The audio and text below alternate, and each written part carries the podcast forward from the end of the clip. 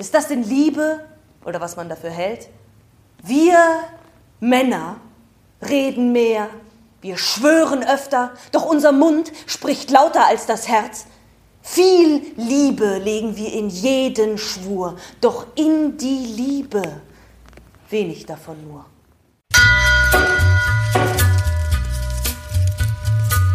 Theater und wir, der Schauspiel-Podcast des Theaters Vorpommern mit Anjo Czernig. Moin und willkommen zu einer neuen Folge von Theater und wir, dem Schauspiel-Podcast des Theaters Vorpommern. Mein Name ist Anjo und ich freue mich, dass ihr wieder mal dabei seid.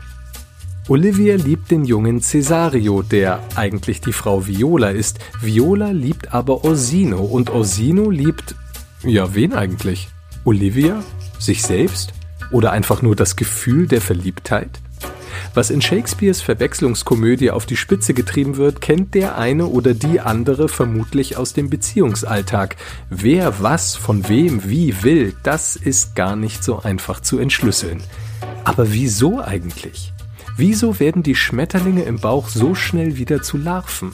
Sind wir in Wirklichkeit alle kleine Orsinus, die im anderen nur das eigene Ich suchen? Und kann ein 400 Jahre altes Theaterstück uns noch etwas über heutige Beziehungen erzählen? Kurz, was soll das ganze Theater? Darüber rede ich mit der psychologischen Beraterin und Paarberaterin Eva Maria Blumentrath.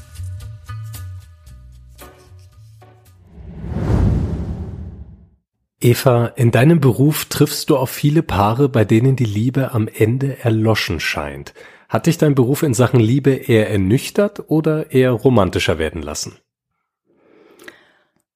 Ich glaube, am ehesten hat er mich ähm, vorsichtiger beziehungsweise auch neugieriger werden lassen.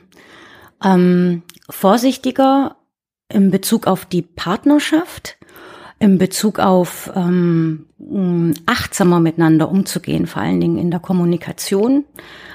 Ähm, und neugieriger, weil ich denke, es lohnt sich so sehr, ähm, sich immer weiter kennenzulernen. Und auch wenn man schon Jahre zusammen ist, wird einem auffallen, ich kenne den Partner eigentlich in vielen Punkten noch gar nicht so, wie ich dachte. Und deshalb macht es mich neugieriger erstmal und auch ein bisschen tatsächlich vorsichtiger. Okay. Das erinnert mich jetzt an den französischen Philosophen Alain de Botton, auf den ich dich sowieso ansprechen wollte. Der hat nämlich einmal in einem Interview gesagt, dass Liebe gar kein Gefühl sei, sondern eine Fähigkeit, die wir über viele Jahre lernen müssten. Und er geht sogar noch weiter und sagt, dadurch, dass wir die Liebe als etwas Romantisches ansehen, machen wir sie kaputt. Was sagst du dazu? Finde ich super. Also ich denke auch, ähm, und das klingt jetzt sehr unromantisch, aber Liebe hat auch was echt mit Übung zu tun. Üben, ausprobieren, miteinander scheitern, Neues wagen, sich eine Chance geben, dem anderen nochmal eine Chance geben. Also finde ich, finde ich großartig, wie, wie der das formuliert hat. Mhm. Das finde ich gerade sehr schön, weil das, was du jetzt gesagt hast, könnte auch die Beschreibung einer Probe auf dem Theater sein. Ja, gerade stimmt. Immer wieder neu ausprobieren, scheitern, äh, ja. sich selbst kennenlernen, den anderen kennenlernen, ja. äh, Sachen ausprobieren. Du hast eben das Wort, was ich benutzt habe, aufgegriffen, nämlich romantisch. Was ist das eigentlich? Also was meinen wir, wenn wir von Romantik sprechen?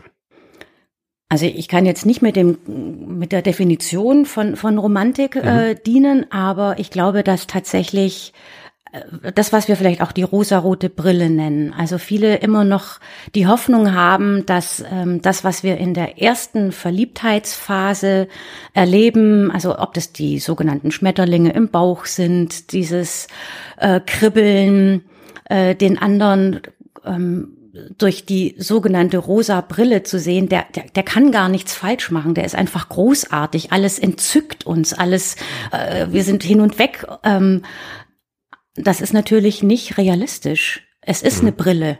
Und diese Brille wird immer wieder uns abhanden kommen. Aber nichtsdestotrotz bin ich fest davon überzeugt, man kann sich romantische Momente noch nach 20, 25, 45 Jahren Ehe ermöglichen. Ich, das geht, glaube ich, total. Und wenn, wenn, wenn das beide gerne machen, dann ist das natürlich wunderbar. Mhm. Aber so die Romantik am Anfang, die wir uns vielleicht wünschen, dass etwas vor allen Dingen harmonisch bleibt oder wie so verzaubert, wird nicht der Realität entsprechen. Das heißt, die Schmetterlinge im Bauch, die du erwähnt hast, die laufen Gefahr, irgendwann wieder zu Larven zu werden. Ja. In Was ihr wollt haben wir es mit vielen verschiedenen Liebesbeziehungen zu tun. Eine davon ist die Beziehung von Viola, die sich in den Herzog Orsino verliebt. Die Gründe dafür bleiben zumindest im Text etwas vage. Es scheint fast Liebe auf den ersten Blick zu sein. Und das hat ja viel mit der rosaroten Brille zu tun, die du gerade beschreibst. Glaubst du, dass es so etwas gibt? Und wenn ja, ist diese Liebe, diese Liebe auf den ersten Blick kurzlebiger als andere? Ich würde sagen, das hat viel damit zu tun, wie bereit wir sind im Alltag oder dann, wenn es darum geht, auch miteinander Konflikte auszuleben, Konflikte zu durchleben, wenn einfach nicht mehr alles glatt läuft, wenn wenn es nicht mehr nur noch harmonisch ist, wie bereit wir sind, einander zuzuhören, den anderen so sein zu lassen, wie er ist. Mhm. Oftmals passiert es uns in Beziehungen, dass auf jeden Fall einer von beiden irgendeinen inneren Anspruch hat, den anderen zu erziehen. Mhm. Ähm, und was, was dabei auf jeden Fall meiner Meinung nach zum Tragen kommt, ist, wie wir selber im Erwachsenenalter, auf was wir zurückgreifen können, ähm, wie wir gelernt haben, wie man denn zum Beispiel Probleme miteinander löst, was für Konflikte Lösungsmöglichkeiten oder Strategien wir haben. Und da greifen wir ganz unbewusst zurück auf das, wie wir das aus unserer Herkunftsfamilie kennen, wie wir unsere Eltern zum Beispiel erlebt haben und mhm. ob Streiten erlaubt war, ob, ob jeder seine Meinung sagen durfte oder ob dann jemand gleich beleidigt war. Und das wird uns, das wird uns eine große Hilfe sein, wenn wir da bereit sind, dass, dass es auch mal undisharmonisch sein darf. Und dann kommt nochmal natürlich der besondere Aspekt hinzu, wenn man, also wenn das jetzt wie im Stück Liebe auf den ersten Blick, sowas ist, glaube ich, tatsächlich, ähm, ja, sowas gibt es, äh, wenn die sogenannte Chemie stimmt. Ich, und das, ich glaube, das merken wir sehr, sehr schnell. Da gibt es ja wissenschaftliche Forschung darüber, in welchen, wie viele Millisekunden reichen aus, ob das zwei Menschen merken, wir können gut miteinander oder wir können überhaupt nicht gut miteinander. Also es hängt tatsächlich auch mit der Chemie zusammen, ob man sich riechen kann. Ja, okay. Also das, das stimmt tatsächlich. Also Chemie im Sinne von tatsächlich äh, äh, körperliche ja, Prozesse, die richtig, da abläuft, richtig. ablaufen. Mhm. Aha, okay. Genau. Und ähm, also sehr, sehr schnell wirkt das und wie wir natürlich dann im Laufe der Zeit damit umgehen und ob wir uns wirklich füreinander interessieren oder ob das nur so ein erster Funke war und wir merken dann aber sehr schnell, oh Gott, oh Gott, nee, das ist aber, oh, das, das war jetzt mal ganz lustig oder das war irgendwie mal so was ganz anderes oder für eine Nacht war das irgendwie mal ganz, ganz prickelnd. Aber dann geraten wir vielleicht sehr schnell an Punkte, wo wir wissen, also für den Alltag oder auf Dauer passt das irgendwie gar nicht. Mhm. So. Okay, verstehe. Ähm eine andere Figur in dem Stück, was ihr wollt, ist der Hofmeister Malvolio, der durch einen gefälschten Brief glaubt, dass seine Herrin Olivia in ihn verliebt sei. Und nun passiert etwas Interessantes. Obwohl er sich vorher eigentlich nie sonderlich für Olivia interessiert hat, ist er jetzt geradezu nach Lesen dieses Briefes entflammt für sie. Also es scheint fast so, als hätte der Glaube oder der Eindruck, geliebt zu werden, bei ihm jetzt getriggert, selbst ganz heißblütig zu lieben. Was ist den Menschen deiner Erfahrung nach wichtiger, zu lieben oder geliebt zu werden? Also es ist mit unser größtes Bedürfnis schlechthin, dass wir geliebt werden, uns angenommen fühlen. Also das, das, ja, das Gefühl von angenommen sein, okay zu sein auch. Also dass jemand da ist, der, der mich so wie ich bin, liebt und dem ich was wert bin, auch wertvoll zu sein. Das gehört, glaube ich, da ein bisschen mit dazu. Aber genauso wollen wir auch was geben. Also wir wollen irgendwo hin mit unserem Gefühl und mit unserer Liebe und wir wollen umsorgen und für jemanden da sein und mit jemanden teilen. Aber so dieses, was du jetzt beschrieben hast, die Figur, die allein dadurch, dass sie erfährt, da liebt mich jemand, wie entflammt ist, dann, dann liebe ich zurück.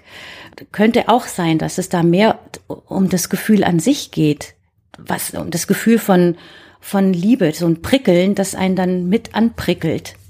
So stelle ich mir das gerade vor, dass einen das dann ja ja so ein, so ein Funke überschlägt und einen mit entzündet. Mhm. Jetzt hast du etwas erwähnt, was uns direkt zu einer anderen Figur in Was ihr wollt führt, nämlich zu dem schwärmerischen Herzog Orsino, der behauptet, unsterblich in Olivia verliebt zu sein. Und Orsino kommt bei den meisten Interpretationen nicht allzu gut weg, denn es wird meistens so gesehen, dass er nicht wirklich in Olivia verliebt ist, sondern vielmehr in das Gefühl der Liebe selbst oder noch genauer in das Gefühl des Verliebtseins selbst. Er scheint auch kein Mann zu sein, der frei von Eitelkeiten ist, und man könnte vielleicht sagen, er sucht im anderen, also in der Angebeteten, eigentlich nur sich selbst. Also das Du wird quasi zum Mittel fürs Ich. Und das klingt erst einmal furchtbar narzisstisch, aber die spannende Frage ist, finde ich, wie viel Orsino steckt denn in jedem von uns? Also suchen wir auch im anderen letztendlich manchmal nur uns selbst? Du erwähntest eben, dass wir mit so einem Vorgepäck auch in Beziehung gehen, was uns geprägt hat. Das könnte da ja auch eine Rolle spielen. Mhm.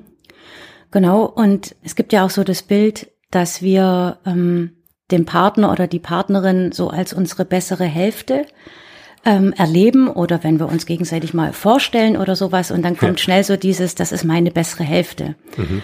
Und das Bild von ähm, ich bin erst dann vollständig, wenn ich den, den Partner oder die Partnerin fürs Leben gefunden habe. So, dann bin ich eins, dann bin ich ja. eine Einheit. Der Ausdruck meine bessere Hälfte impliziert ja quasi, dass wir den anderen als etwas betrachten, was es ohne uns selbst eigentlich nicht geben kann.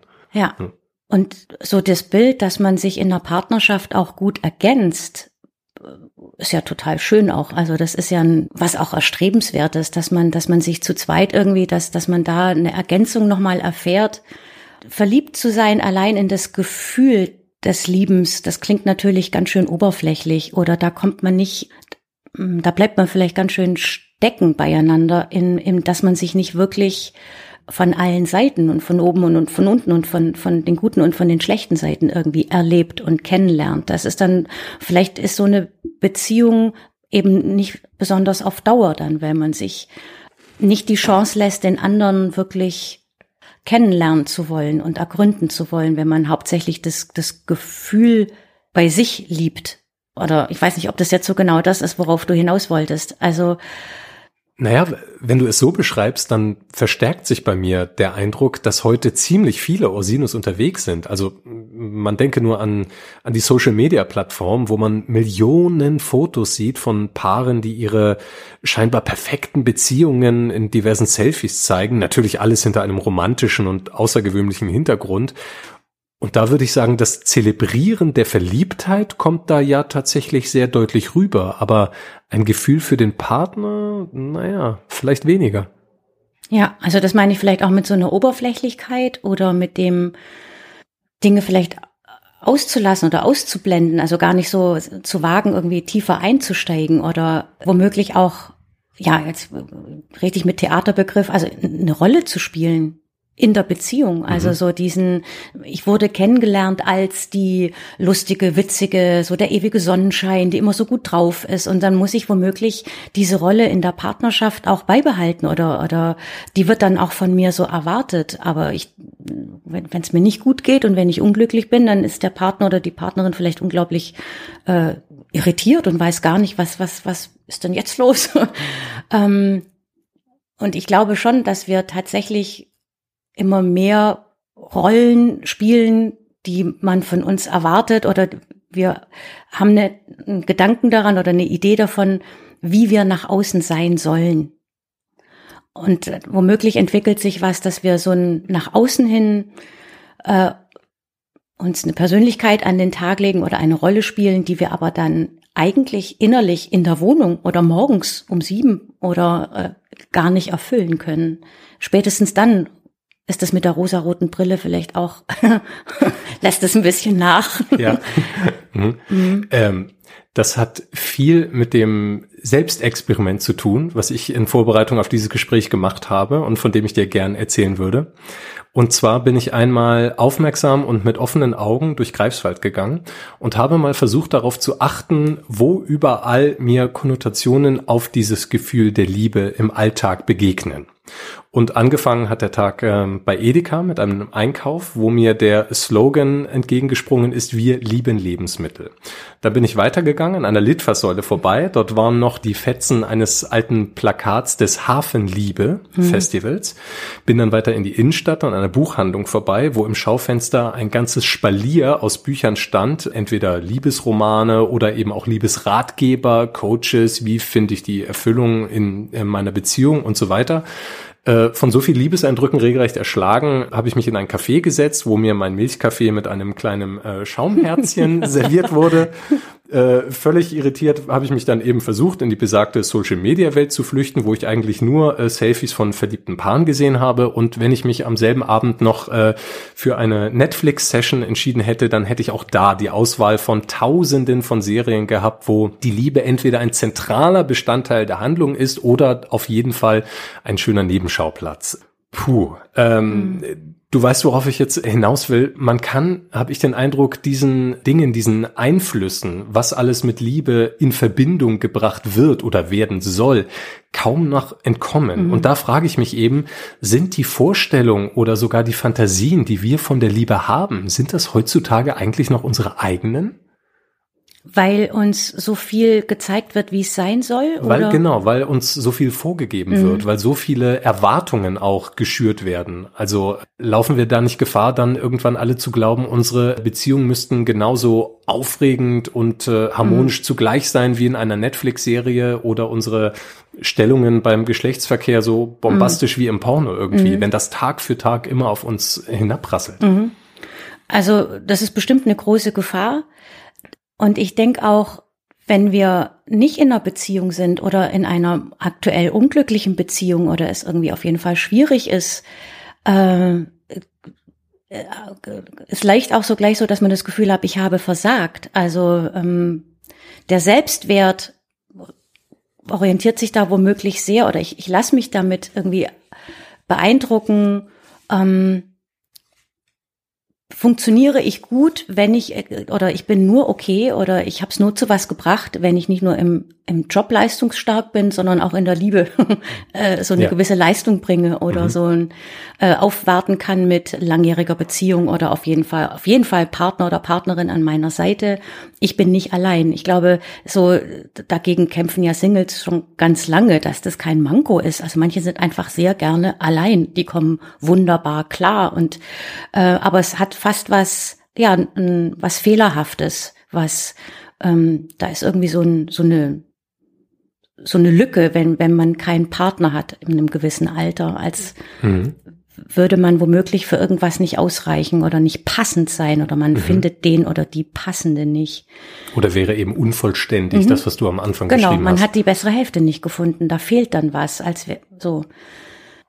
Und dass uns natürlich jetzt die ganzen vergangenen Jahre, alle Bilder, die auf uns einprasseln, wie Liebe sein soll, wie attraktiv wir sein sollen, wie also auch einfach äußerlich die Vorgaben, die es gibt und auch für Paare, wie krisenfest und wie ähm, leistungsstark man auch als als Paar auftreten muss. Das ist ja ein, ein Wahnsinnsdruck. Also wie soll man da entspannt damit umgehen? Wie kann man das heutzutage schaffen? Also ja. die Eindrücke sind ja wirklich ja. massiv echt, jeden Tag. Ja, genau, echt echt heftig und äh, also du hast das, das Thema Pornos angesprochen, was ja sicher ein Punkt ist, wo man ähm, auch da tut sich ja irgendwie total viel äh, und es gibt äh, Pornos, die auch von Frauen extra gemacht werden, weil klar ist, die, die Fantasien oder das, was in den, in den meisten Pornos gezeigt wird, das sind keine Frauenfantasien. Und dann sind Männer ganz enttäuscht, dass, dass die eigene Partnerin auf das gar keine Lust hat, weil das kann die überhaupt nicht mit sich irgendwie in Verbindung bringen. Aber ich glaube, das Einzige, was, was hilft oder was gut ist, oder, äh, ist einfach auch darüber zu sprechen. Also den anderen auch zu fragen, wie geht's dir damit? Was wünschst du dir? Was wünsch ich mir? Wenn man eine Kultur in der Beziehung, in der Partnerschaft hat, wo man wirklich miteinander äh, reden, aber vor allen Dingen, glaube ich, zuhören kann. Mhm. Was ihr wollt, endet wie viele andere Stücke oder Filme mit dem Happy End. Und wie das so mit dem Happy End ist, wie eine befreundete Regisseurin kürzlich zu mir sagte, was kommt nach dem Happy End? Der Abspann. Das heißt, man erfährt nicht, wie es eigentlich mit diesen Paaren weitergeht, ob sie die Brille, die sie am Ende noch aufhatten, auch beibehalten werden. Mhm. Geht es dir manchmal so, dass du im Kino oder im Theater sitzt und beim Happy End dann denkst, na, wäre schon, wartet mal ab oder es wäre interessant zu sehen, was jetzt danach kommt. Ja, klar, mhm. ja, ja. Aber eigentlich ist ja auch ganz, also Theater bietet ja ganz oft die Möglichkeit, dass, ähm, dass der Blick weitergeht. Oder, oder die Figuren haben natürlich zwar in der Kürze der Zeit, wie das auf der Bühne ja nicht anders geht, aber trotzdem eine Entwicklung durchgemacht.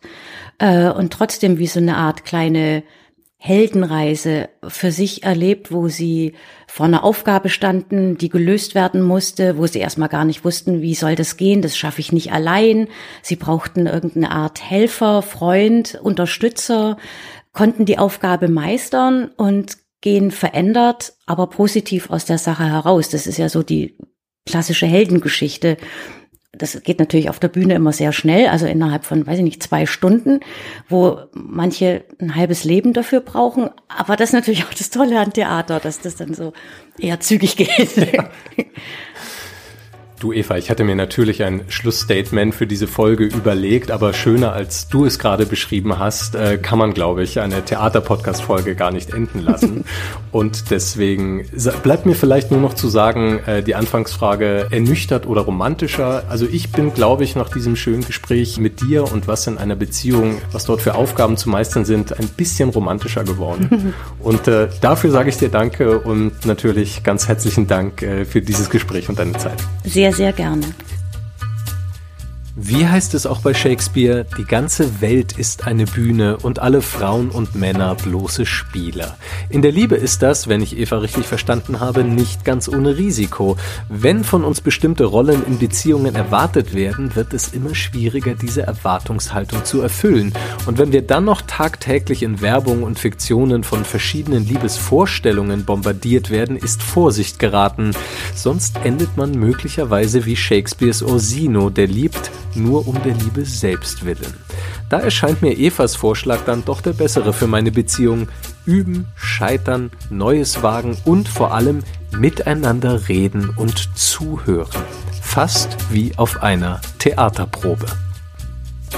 Das war eine Folge von Theater und wir. Tatsächlich war es die letzte Folge in dieser Spielzeit. Wir sind bald wieder für euch mit neuen Episoden am Start und falls ihr Lust habt, verkürzt euch doch die Wartezeit einfach, indem ihr die Folgen teilt oder vielleicht sogar eine Bewertung abgebt. Das würde uns sehr freuen. Und bis dahin sage ich Tschüss und bis zum nächsten Mal.